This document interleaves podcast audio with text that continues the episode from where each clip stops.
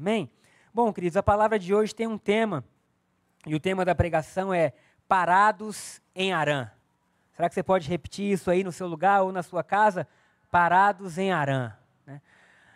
Eu, enquanto eu tomava café hoje com a, com a minha família, né, eu estava na casa do meu sogro, da minha sogra, e aí perguntaram sobre o que, que seria. Eu falei, parados em Arã.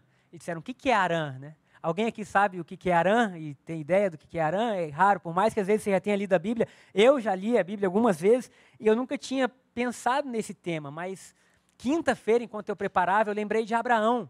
Abraão todo mundo conhece, né? né? Abraão é mais fácil, o pai da fé, né? Abraão que teve o filho da promessa chamado Isaac. E aí eu falei, eu vou falar sobre Abraão e como Deus nos dá promessas que alimentam a nossa alma.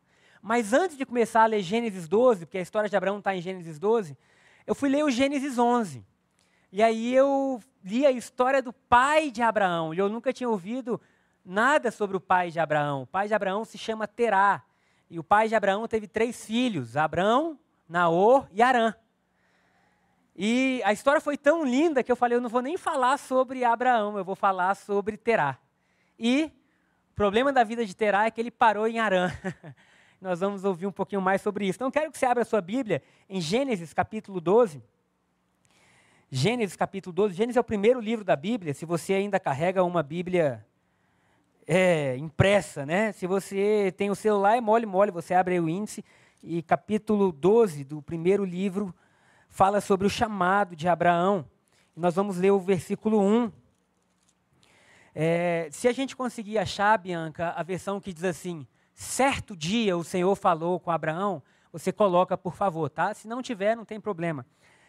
Mas o capítulo 12 da minha versão aqui diz assim: Ora, disse o Senhor a Abraão: Sai da tua terra, da tua parentela e da casa de teu pai, e vai para a terra que eu te mostrarei. Esse é o chamado de Abraão. Esse é o chamado de um homem que está vivendo a sua vida de forma normal e, de repente, num certo dia, Deus chega para ele e fala para ele: sai da sua terra e sai da sua parentela e vai para uma terra que eu vou te mostrar. Agora, muitas vezes, quando Deus vai fazer algo em nossas vidas, Ele muda aquilo que está ao nosso redor. Ele muda a forma que a gente vive ou com as pessoas que a gente vive. Ele traz pessoas para nos inspirar. Quantos de nós já fomos inspirados por alguém que cruzou o nosso caminho? E você sabe, aquela pessoa foi fundamental para eu conseguir ver tal coisa. E aí Deus, o próprio Deus, ele não manda um anjo, o próprio Deus chega a Abraão e fala: Abraão, chegou o tempo. Até aquele dia ainda não era o tempo. Quando eu li na versão que diz certo dia, eu falei: olha que coisa linda, a Bíblia fala certo dia. Deus chegou a Abraão, um dia específico. Deus falou assim: agora, Abraão, chegou a hora de você sair deste lugar. Chegou a hora de você sair da sua terra, da sua parentela, da casa dos seus pais, e você tem que ir para a terra que eu vou te mostrar. Agora, essa ruptura que Abraão ia viver, ela não era só uma ruptura geográfica, ela, é ela era também uma ruptura emocional. Não era apenas sair de Arã, que é onde ele se encontrava, e ir para a terra que Deus mostraria, mas era largar os costumes antigos. Quantos creem que Deus quer fazer algo grande com a sua vida, de verdade? Sabe, todo cristão tem esse desejo, porque nós somos imagem e semelhança. A gente anseia por fazer coisas que, que rompam a barreira do tempo e que permaneçam, não é? Sabe, coisas que têm um propósito, porque Jesus é o nosso norte e o propósito vai muito além de coisas materiais.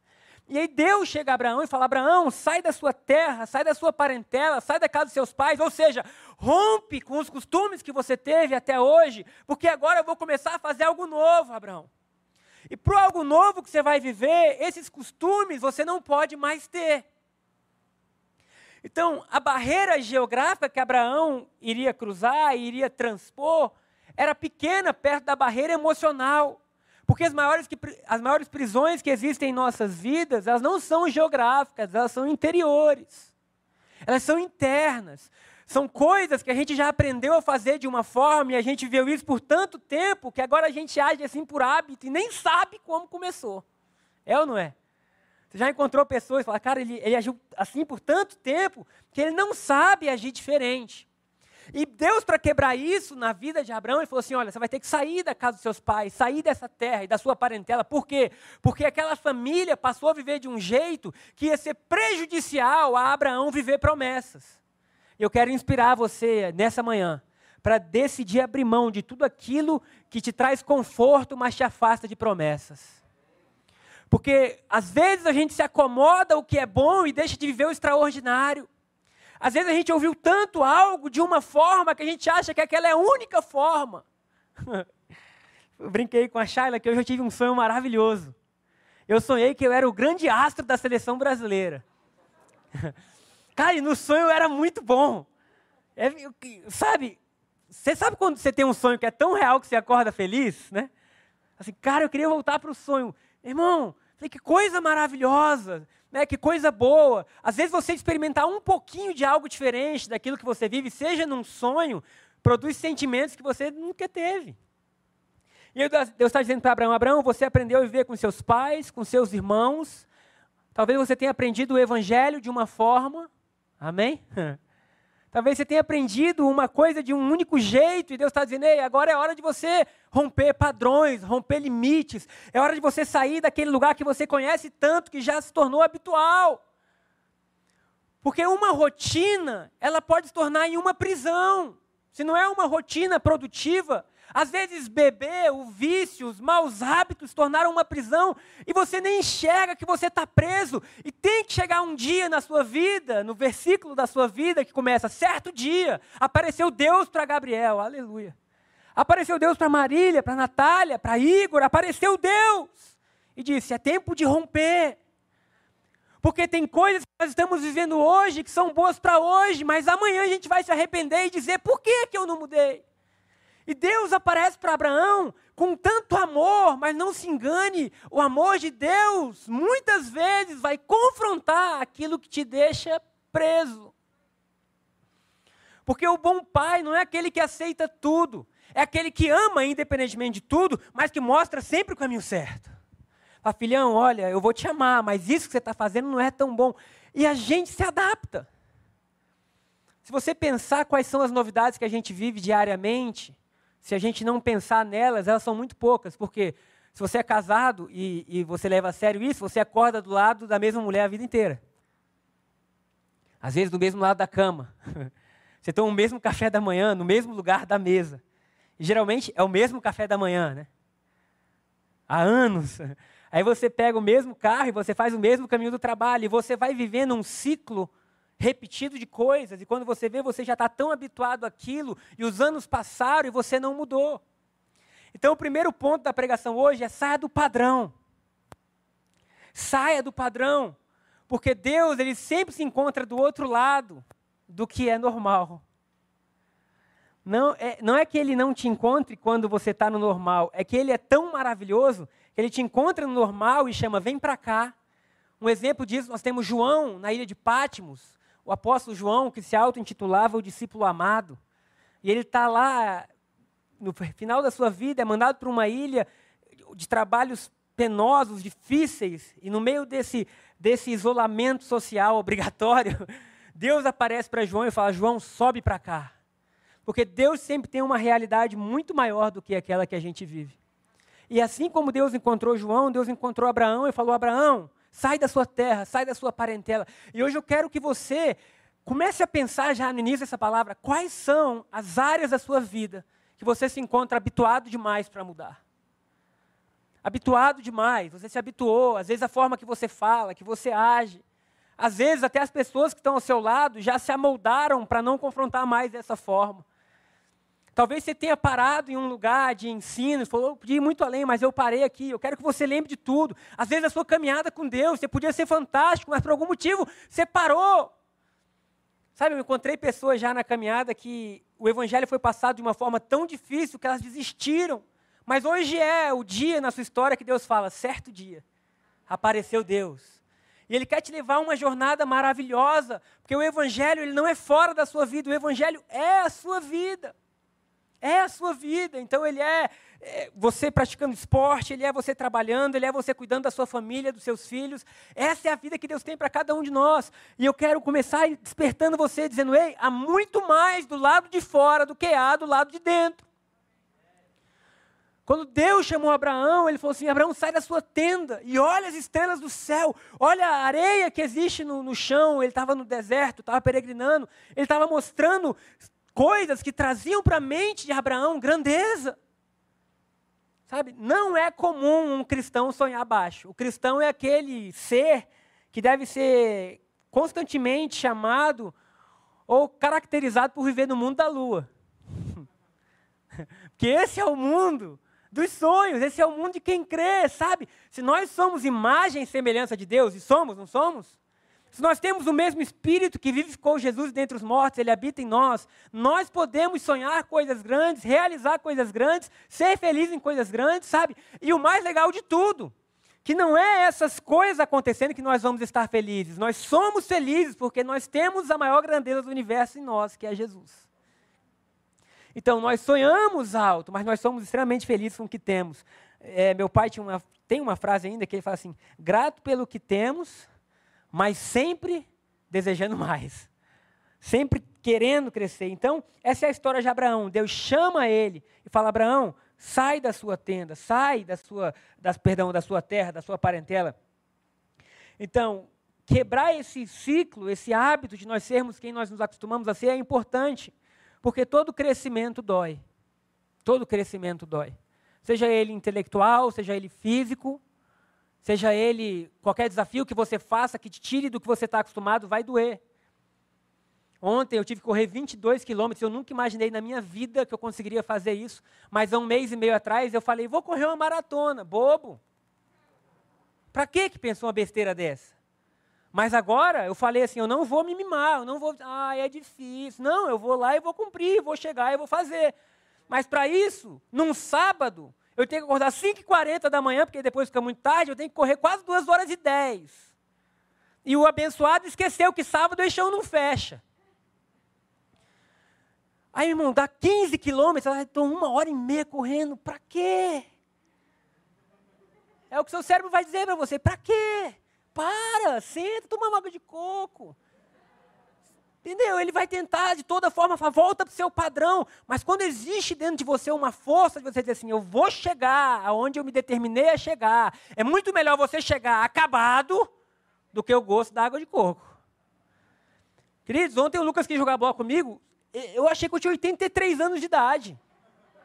O menino me driblava e eu não conseguia me locomover. Eu falei, gente do céu! Mas por quê? Porque o meu corpo, ele está se. Na verdade, ele não está querendo, ele está sendo obrigado a entrar em novas zonas. Né? Aí um outro, né? Gente, eu gosto de desafio. Aí um dia eu estava no iate, né? Falei, vou correr uma maratona. Aí perguntaram, quanto você corre em um quilômetro? Aí eu falei, ah, não tenho a menor ideia, eu nunca corri na vida, comecei a correr agora, mas eu acho que uns três minutos e pouco. Aí começaram, duvido. Você não corre abaixo de três minutos. Aí o bobo, em vez de falar, é, realmente, eu não corro. Aí eu fui ver se eu consegui ou não. E agora, além de correr uma maratona, que é um treino de resistência, em dezembro eu tenho que fazer um desafio para correr um quilômetro abaixo de três minutos. Que é quase um quilômetro no tiro. Eu estava na praia, de férias. Em vez de estar aproveitando as férias, estou pensando assim, vou fazer meu primeiro tiro na praia. O que, que eu pensei, né? Não sei o que, que isso se encaixa na pregação, estou perdendo meu tempo valioso. Mas eu falei, eu vou dar o meu máximo no início. Vou dar um pique aqui e vamos ver. Com 400 metros eu estava indo bem, com 500 metros eu queria vomitar. Depois os professores de educação física começaram a me explicar que o seu corpo, quando você exige muito dele, ele começa a liberar ácido lático, e ácido lático é como qualquer ácido. Ele começa a preencher o seu corpo, ele quer se livrar daquilo ali. Mas aí eu completei, né? Não abaixo de 3 ainda, mas fiz 3,20, que já é muito bom. E aí eles se assustaram. E agora eu vou ganhar o meu rodízio na Steak Bull. Porque é, todo desafio tem suas, né, suas recompensas. Então Deus fala para Abraão: sai da sua tenda, sai da sua parentela, sai desse lugar que você é mimado demais, acostumado demais, sai dessa posição de vítima ou de superioridade, sai disso, porque Deus tem algo brilhante a escrever com você, amém? Então, agora nós vamos voltar para o capítulo 11 de Gênesis que é o capítulo anterior. E nós vamos começar a ler é, do versículo 24, tá? É, não, pode ser do versículo 26. Diz assim: Viveu Terá ou Tera, não sei como se pronuncia, que não tem acento, 70 anos e gerou a Abrão, a Naor e a Arã. Esses eram os dois irmãos de Abraão, Naor e Arã. São estas gerações de Tera. Tera gerou a Abraão, a Naor e a Arã, e Arã gerou a Ló. Morreu Arã na terra de seu nascimento, em Ur dos, Cadeu, dos Caldeus, estando Tera, seu pai, ainda vivo. Ou seja, Tera perdeu Arã, um de seus filhos. Dizem que uma das maiores dores na vida é você perder um filho. Né? Então, Tera perdeu Arã. Arã era pai de Ló, que era sobrinho de Abraão. No versículo 29, fala assim que Abraão e Naor tomaram para si mulheres. A de Abraão chamava-se Sarai, a de Naor Milca, filha de Arã, que foi pai de Milca e de Isca, Isca. Sarai era estéril e não tinha filhos. 31. Tomou terá Abraão, seu filho, e Aló, filho de Arã, filho de seu filho, e a Sarai, sua nora, mulher de seu filho Abraão, e saiu com ele de Ur dos Caldeus. Agora, presta atenção nisso, porque isso é muito importante. A Bíblia não fala que Deus apareceu para Terá, não é isso? Fala que quem eram os filhos, quem eram os netos, quem eram os sobrinhos netos, e enfim. E fala assim, no versículo 31, e ele saiu de Ur dos Caldeus para ir à terra de Canaã. Gente, quando eu li isso, eu falei, cara, ele, sem um comando de Deus, estava indo para a terra de Canaã. Porque muitas vezes você espera algo muito sobrenatural na sua vida para saber qual é o direcionamento que Deus tem para você. E com Abraão, a Bíblia fala que Abraão, Deus apareceu para ele, que coisa gloriosa. Mas para o seu pai, ele teve só um desejo. Você precisa crer que o Espírito Santo vai trabalhar na sua vida de todas as formas. E às vezes ele vai dar um simples desejo de fazer algo bom. Creia que isso é Deus.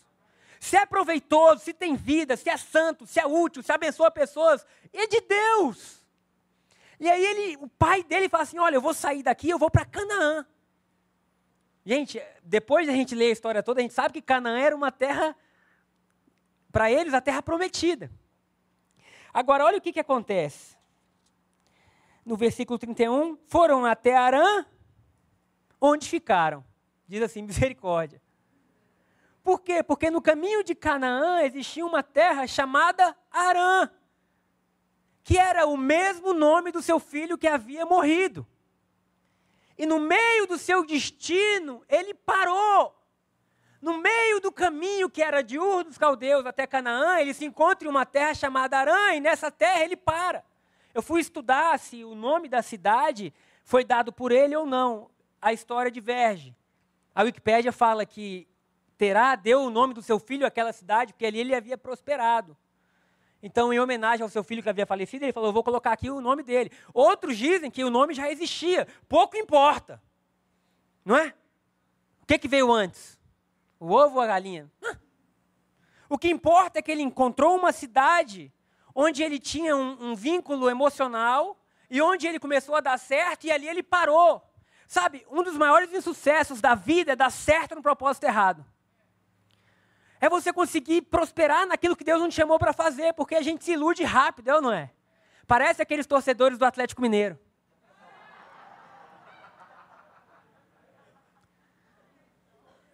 se ilude rápido. Eu, tava, eu, eu amo, cara, ver futebol. Aí eu entro lá, aí eles falam assim, o Atlético ganhou de novo. Eles mesmos colocam, eu já estou todo iludido. É, é igual o futebol de qualquer time, a gente se ilude, né? Se ilude. Aí quando você vê, tá aqui o palmeirense, estava feliz da vida dois anos atrás. Hoje, sofrendo, tá em, tá em Urdos Caldeus, né? Nem Arã, né? Mas por quê? Porque a gente se ilude. E aí, quando as coisas começam a dar certo, a gente para de ver os erros, não é? Gente, minha mãe tinha uma frase muito legal para quem estava namorando. É assim: tá namorando, filhão? Abre bem os olhinhos. Casou? Fecha bem os olhinhos. Mas a gente faz o contrário. A gente está namorando, fecha bem os olhinhos. É tudo lindo, maravilhoso. Nossa, olha como ela é. Aí quando casa, abriu bem os olhinhos, errou. Então, a gente não pode se iludir por aquilo que está funcionando, porque muitas vezes o que não nos funciona nos, nos espelhe, não é isso? O que não dá certo, a gente fala, ah, eu não quero isso aqui. Mas o que dá certo tem o poder de nos manter ali. E no meio da sua caminhada, terá para. E ali ele habita. E o segundo ponto da nossa pregação hoje é por que parou? Ou parou por quê? Porque é muito comum, sabe? O que falta na nossa vida muitas vezes não é um destino, é perseverança. É você perseverar. É por isso que existem frutos do Espírito, do Espírito Santo que falam sobre perseverar, sobre você ter domínio próprio. Salomão em Provérbios fala que uma cidade, como, perdão, que como uma cidade sem muros é um homem que não tem domínio próprio. Naquela época os muros falavam de proteção. Sabe, você não pode viver uma vida que você não tenha muros, que você não tenha até aqui eu vou. Porque tem áreas na sua vida que você não precisa se colocar em perigo. Outro versículo legal de Provérbios fala assim: que o homem que não tem visão, ou numa cidade que não tem visão, o povo perece. É ou não é? Se você não tem uma visão, você come qualquer coisa. Vocês já viram que os atletas olímpicos, até chegar às Olimpíadas, eles têm uma conduta muito mais severa de alimentação, de treinos. Quem já percebeu isso? Porque eles têm uma meta clara, eles têm um objetivo definido. Então hoje, enquanto você está aí, e eu fiz isso comigo, eu, eu li os versículos e disse assim: o que eu quero da minha vida? Aonde eu quero chegar? Porque, infelizmente, essa esteira que a gente está chamada vida, não tem como baixar a velocidade. Ela continua indo no seu ritmo, e às vezes o tempo passa e você olha para trás e fala: onde foi que eu me desviei da rota? Então, o destino ele é muito importante para você saber quais são as coisas que você vai ter que abrir mão para chegar lá. Porque se eu quero ir para Canaã, Canaã não é Arã, amém? Amém? Gente, se eu quero ter uma família abençoada, uma família feliz, o que, que eu preciso investir para isso? Porque, gente, tem gente que assim, ah, Deus mandou casar com a fulana. Para, bobo! Deus mandou, Deus mandou, Deus, meu amigo a palavra de Deus é poderosa, mas não esquiva aquilo que você deve fazer e coloca na conta de Deus, não, meu irmão. Porque tem muita gente, eu lembro, você lembra que eu estou falando de casamento hoje, mas amém. Tem muita gente que fala assim, ah, eu vou casar porque Deus mandou um amigo. Você vai casar porque Deus te deu o livre-arbítrio, porque você decidiu amar essa pessoa. É claro que os direcionamentos de Deus, eu lembro antes de casar com a Chala, Deus falou assim, ela é poderosa na terra, Gabriel. E eu criei. Eu aceitei. Deus me deu sinais de que a Charla seria uma pessoa boa para mim, de onde ela estava caminhando, de onde eu estava indo. Porque se a Charla estivesse indo lá para Asa Sul e eu lá para Sobradinho, não ia dar certo, eu não é? Não que ela não fosse uma mulher legal, mas não ia, tinha que ser alguém que gostasse de igreja, e ela ama. Então, tudo isso você vai vendo. Mas, o dia a dia, Deus fala assim: agora você pega as sementes que eu te dei, você planta, você rega, você cuida, amém? Você compra presentes leva flores. Gente, eu não sou nada romântico. Aí um dia eu falei que, imagina eu chegar em casa e levar flores para Shaila. Aí uma pessoa saiu da igreja, comprou as flores e botou no meu carro, né, para eu levar. Aí chegou eu com as flores à noite, ela tá no sofá, aí eu, amor, aí ela, quem te deu isso? né, assim, ela me conhece, eu, que isso, amor? Ela, isso é verdade, alguém te entregou isso? Eu, meu Deus, é verdade, amor, mas né? Então, você deve cuidar daquilo que Deus te deu e saber quais são as áreas que você precisa ali. Quais são as coisas que você sabe que, que você pode ter, que você pode fazer. Amém? Sabe, Deus é um Deus maravilhoso e Deus deu a Arã um desejo de chegar a Canaã. Talvez Deus tenha colocado no seu coração um desejo, um simples desejo. E às vezes eu gostaria que Deus insistisse mais com a gente. Alguém gostaria disso também? Que Deus pegasse mais no nosso pé. Às vezes eu falo, Deus, você deixa a gente muito livre. muito livre. Mas Deus, Ele vai nos guiando, Ele vai nos levando, Ele vai nos mostrando. Então, às vezes, a gente sai na direção dos nossos objetivos, mas a gente para no meio do caminho. Não termine sua vida com a pergunta: e se eu tivesse tentado? Né? E se eu tivesse continuado? E se eu tivesse dado tudo? Alguma coisa em Arã fez com que eles parassem no meio do caminho. O que, que pode ter sido?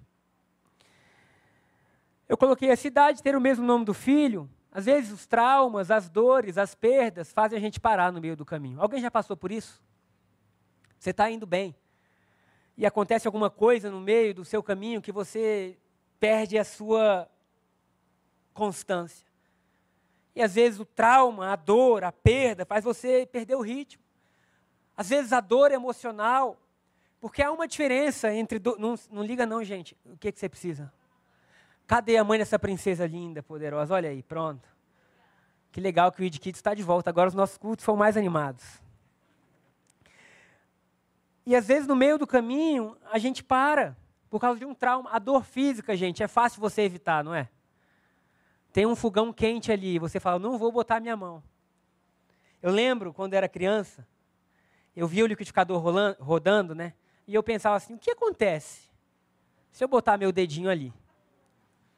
E esse pensamento das trevas ficou na minha cabeça durante um bom tempo. A sorte é que eu não coloquei dentro do copo, eu botei só naquele. Na, antigamente a base era maior e a base girava junto. Né? E quando eu botei ali, uma coisa eu aprendi: nunca mais eu boto a minha mão em um liquidificador ligado.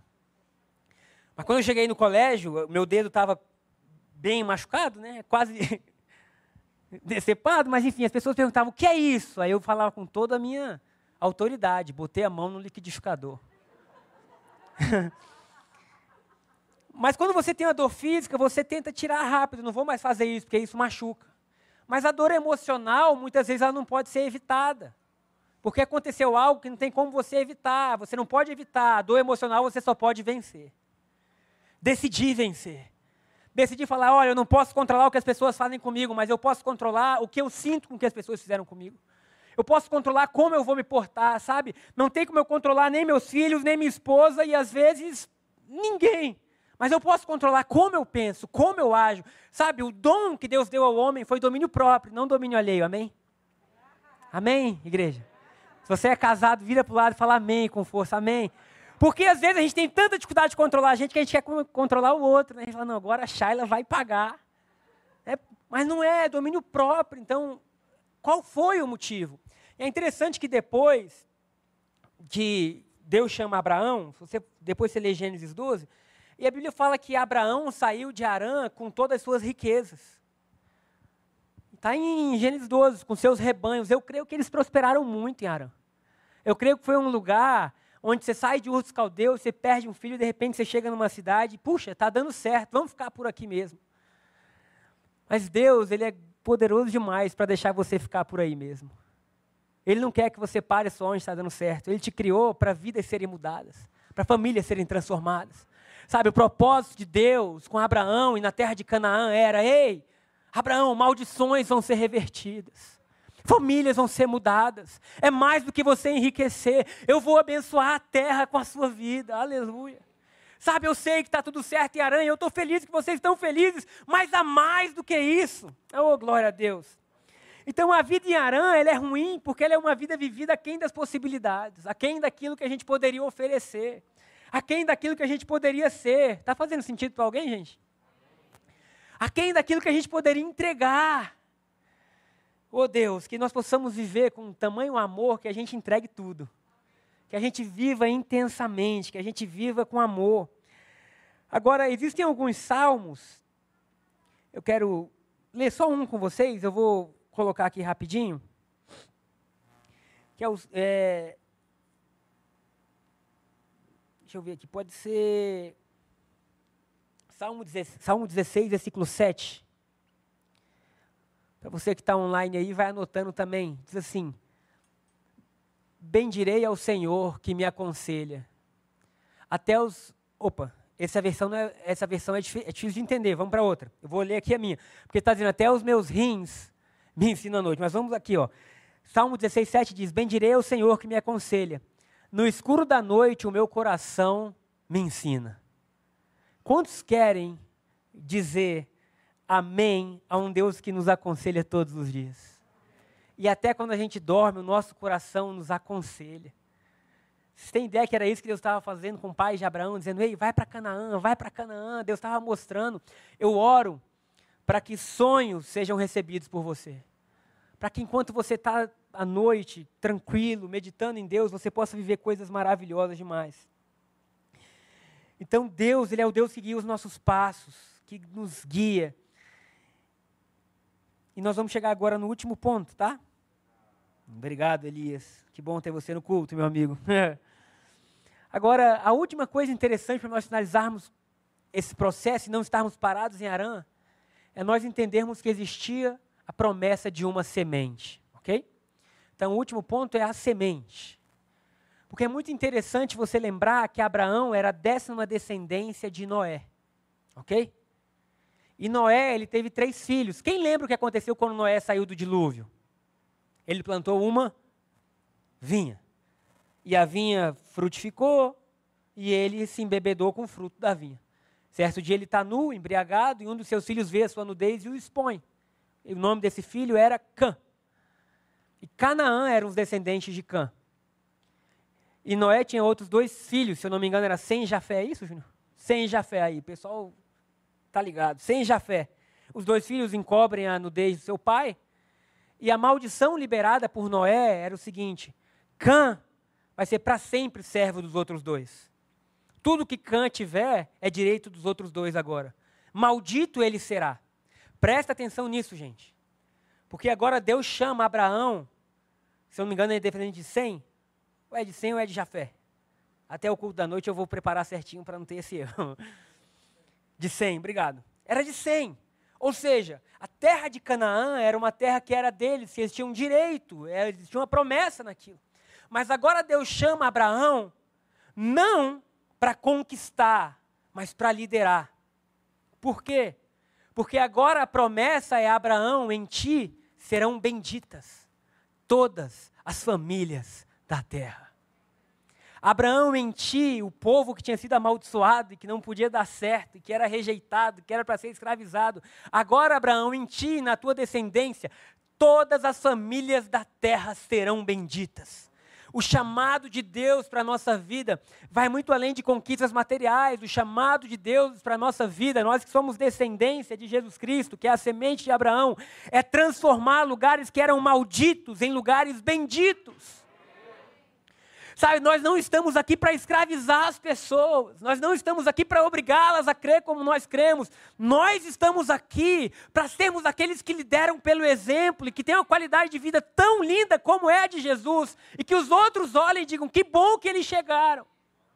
Sabe, quando Abraão vai, Abraão sabe, uau, eu estou indo para um lugar que era amaldiçoado, mas agora a minha presença torna famílias benditas.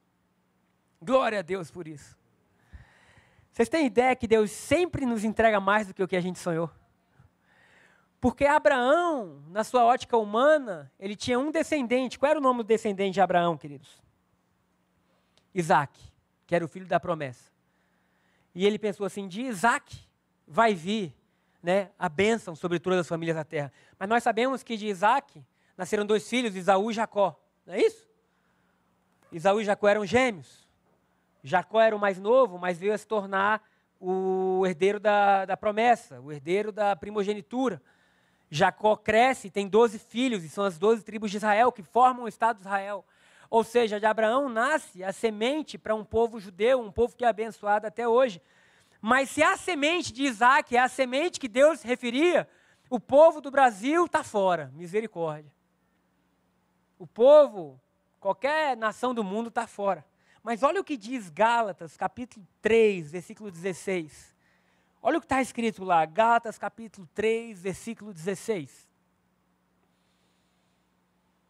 Diz assim: Pois bem, Deus fez a promessa, qual promessa? Essa que eu acabei de falar. Em ti serão benditas todas as famílias da terra, eu abençoarei os que te abençoarem, né? enfim. Observem que as Escrituras não dizem a seus descendentes como se fossem referentes a muito, mas sim a seu descendente. E isso é Cristo. Aleluia. Tem ideia que o sonho de Deus para Abraão não era Isaac, era Cristo. Porque era Abraão, da sua semente vai vir um, e nesse um, todas as famílias da terra serão abençoadas, Abraão.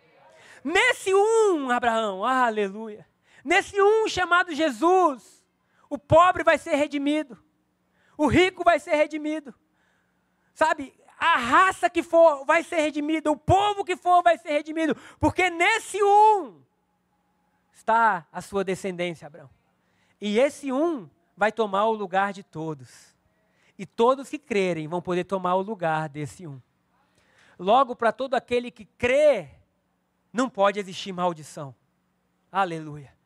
Aleluia. A maior quebra de maldição é você crer corretamente em Cristo, meu irmão. Porque quando você crê corretamente, a sua vida começa a funcionar corretamente. Por quê? Porque agora você tem o que Cristo tem. Se você continuar lendo Gálatas capítulo 3, ele fala assim: porque aquele que não conheceu maldição nenhuma, porque ele nunca pecou, ele se fez maldito por nós. A cruz é um lugar de troca. Ele se fez maldito pelos nossos erros. O castigo que nos traz a paz hoje foi sobre ele. Os nossos pecados, nossos erros, nossas iniquidades foram jogadas sobre ele. Para quê? Para que agora nós pudéssemos ter uma nova qualidade de vida. Aleluia. Para que agora nós pudéssemos ser livres. Porque livre não é aquele que faz ou não faz. Livre é aquele que pode fazer ou não fazer. Livre é aquele que pode ter de novo o direito de escolha. Livre é aquele que não é mais escravo. E se nós estamos em Cristo Jesus, nós não somos mais escravos do pecado. Aleluia. Paulo ainda cita que nós somos escravos da justiça que nós somos escravos das coisas que funcionam. Ah, eu tenho prazer em ser escravo da justiça de Deus, porque ela levanta o pecador, ela restaura o órfão e faz o solitário habitar em família. Ela perdoa pecados e quita dívidas. Ela sara feridas e devolve o sorriso, pastor Saulo. Essa é a justiça do nosso Deus. Então, quando Abraão recebe a promessa de um herdeiro, é claro que ele se alegrou com Isaac, é claro que ele viu coisas acontecendo, mas no plano divino era: um dia vai vir Jesus.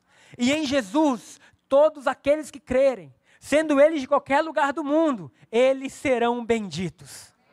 Eles serão benditos. Essa é a certeza que nós temos. E eu quero deixar bem claro: não deixe que Arã roube essa certeza da sua vida. Porque tem muitas situações que a gente vive na terra que fazem você questionar se Deus está do seu lado ou não, é ou não é? Só que se você for estudar a história de Abraão, de José, de todos os outros, eles passaram momentos às vezes de dificuldade, mas esses momentos de dificuldade não descredibilizavam que Deus estava com eles. Porque senão, ah, eu estou tendo dificuldade na minha casa, não sei se Deus me ama. Ah, aconteceu isso com fulano, ah, eu perdi o emprego, pastor, será que Deus me ama? Ei, para de bobeira. Porque o amor de Deus é tão grande que Ele te deu uma vida eterna. e não há nada neste mundo que se compare a isso. Mas se a gente fica limitado a coisas terrenas, a gente questiona o amor de Deus por qualquer coisa. Sabe? Aí a gente erra, não sei mais se Deus me ama. A gente acerta, ah, sabe? É uma coisa. Então o que, que Paulo está dizendo aqui é que em Cristo todas as famílias da terra seriam benditas. Isso não quer dizer que você não passe por estações onde você fale assim: Jesus, está meio seco. Está meio seco. Isso não quer dizer que você não vai passar por momentos que a sua fé seja ali estimulada. Existia um corinho antigo que eu cantava na minha infância que era assim: cada vez que a minha fé é provada, tu me dás a chance de crescer um pouco mais. Alguém lembra dessa música? As montanhas e vales, desertos e mares que atravesso me levam para perto de ti. Minhas provações nunca serão maiores que o meu Deus e não vão me impedir de caminhar porque se diante de mim não se abrir o mar, Deus vai me fazer andar por sobre as águas, rompendo em fé. Essa é a Shaila, queridos. Minha vida se revestirá. Tem um, cadê Anis? Tem um lugar no louvor, querida? Bota outro, que eu não levo jeito de jeito nenhum. Então, Deus chama Abraão para ele andar em fé. E Deus dá a Abraão um título de pai da fé. Aleluia. Porque agora todos nós que nos achegamos em Cristo, uma única coisa é pedida, que é fé. E essa fé se torna operante, ela nunca é morta. Ela tem que mudar a forma da gente falar, sorrir, se comportar. Por quê? Porque agora aquele que vive e reina vive em mim. E o meu corpo já não é mais meu, mas Cristo vive em mim. De forma que qualquer ação que eu tenha na minha vida, eu devo questionar: é a ação de Cristo? Será que vidas estão sendo abençoadas com isso? Queridos, nós estamos em um processo, amém? Todos nós estamos. Qualquer pessoa que fale com você, que te ensine, seja quanto tempo ela tiver de caminhada, ela também está em um processo. Porque o reino de Deus caminha por isso. O que, que é importante no processo? Você não parar em Arã porque é uma promessa de uma terra prometida, que mana leite e mel, que existem casas construídas para você, sabe? E o povo desde já de, de pai de Abraão, tem o costume de parar um pouco antes. Eu te inspiro nessa manhã, através do Espírito Santo de Deus, vai até o final. Vai até o final. Vai até o final, porque existem casas preparadas para você por Deus. Existem coisas preparadas para você por Deus, existem lugares que Deus preparou para você, mas não existe Canaã se não existir. Sai da sua terra, sai da sua parentela. Sabe, o que, que é que te impede? Talvez você tenha se acostumado, a, a, você seja muito apegado a coisas e você se apegou àquilo, está dizendo, Ei, abre mão. Porque o que eu tenho para você é tão grande, tão grande, que os seus dois braços não podem conter. Ou você mergulha no rio e o rio te leva, meu irmão, ou você vai estar sempre com um copo de água na mão achando que é muito. E Deus está nos chamando hoje, ei, não pare em Arã. Fala para quem está do seu lado, não pare em Arã. Não pare em Arã. É difícil, né? Está tudo meio distanciado, então a gente fica meio. Mas não pare em Arã. Nós somos aqueles que são chamados para liderar uma transformação. É possível a maldição ser revestida em bênção. Quantos creem nisso? O louvor pode subir já. É possível a maldição ser transformada em bênção. Não deixe que o desânimo, a tristeza ou a comodidade tomem conta de você. Deus chama Abraão. Sai da sua terra, sai da sua parentela. Sai do meio desse povo que está estagnado. Que está estagnado. E comece a produzir. Essa palavra essa última frase da pregação, que é saia do meio do povo que está estagnado e vai para onde eu te mandei ir, ela fala muito comigo. Porque é comum nós estarmos no meio de um povo que muitas vezes está estagnado. E o problema é que quando você convive muito com esse povo, você está parado também e não vê mais. Porque se você está rodeado de gente estagnada, você está parado também, meu querido. Não é? Porque quem está andando nunca fica muito perto. Quem está andando está em movimento. E eu fiquei pensando assim na minha vida, quais são as áreas que por algum motivo eu estagnei? Quais são as áreas que Deus me chamou para eu liderar, como foi Abraão, liderar a transformação, liderar, e eu parei por algum motivo. E eu quero orar nessa manhã por cada um de nós, para que a gente seja como a real imagem e semelhança de Deus. Que a gente saiba ser o cordeiro e o leão. Que a gente saiba ter equilíbrio na vida.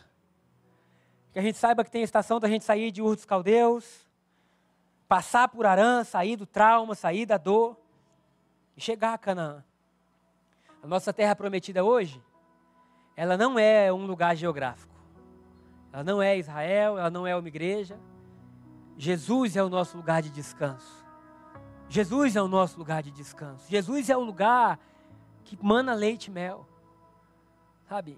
Hebreus capítulo 4 fala que o povo nunca teve descanso, mas agora quem crê tem. E às vezes a gente anda tão ansioso, tão preocupado, sabe? São tantas situações que chegam de jovens que desesperaram a tal ponto de querer largar tudo e às vezes tentar fazer isso. Falo, não é possível, é, mas por quê? Se nós não encontrarmos nosso descanso em Jesus, nós vamos ser iludidos e vamos estar parados em Arã. Jesus é o único lugar que você pode estar descansado, acelerando muito. que você pode ter calma, serenidade, dizer: Deus, obrigado, porque até aqui me ajudou o Senhor.